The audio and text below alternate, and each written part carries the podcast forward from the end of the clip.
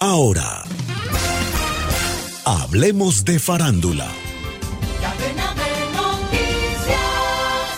Hoy viernes sale el sencillo Vampire, lo nuevo de Olivia Rodrigo de su trabajo discográfico Guts. El nuevo disco en su totalidad estará disponible en septiembre. Sour de 2021, que incluye los temas Driver's License y Deja Vu, y que ganó tres Grammy, fue su primer álbum con Geffen Records, el sello de David Geffen. Driver's License debutó en el primer lugar de la Hot 100 donde permaneció ocho semanas. La canción se convirtió en la primera en la historia en alcanzar 80 millones de reproducciones en apenas siete días en Spotify. Focus Features estrena hoy viernes el documental Everybody de la cineasta Julie Cohen sobre la vida de tres activistas intersexuales. El documental Everybody se estrenó recientemente en el Festival de Cine de Tribeca. Próximamente el servicio radial SiriusXM pondrá a disposición un canal dedicado exclusivamente a la música de los Beach Boys. En los primeros días de esta agrupación originaria de Manhattan Beach, en California, muchos DJs en este país llegaron a llamar a los Beach Boys los Beatles de Estados Unidos.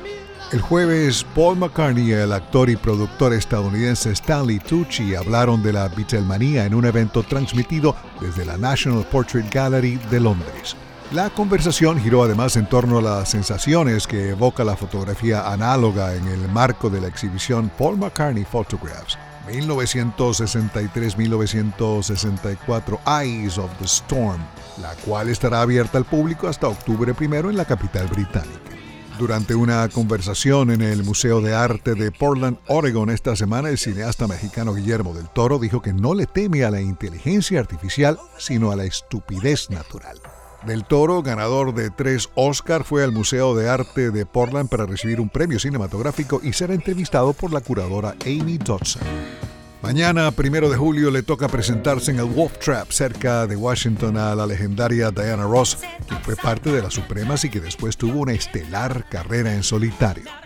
Recientemente estuvieron en la trampa para lobos Kenny Loggins y la banda de Steve Miller. Nos preguntamos si dentro de 50 años, cuando seguramente no estemos en la voz de América ni en ninguna otra parte, las nuevas canciones creadas hoy con inteligencia artificial perdurarán tanto como las hechas con inteligencia natural que llevan más de medio siglo sonando en la radio. Descarga gratis la aplicación Red Radial.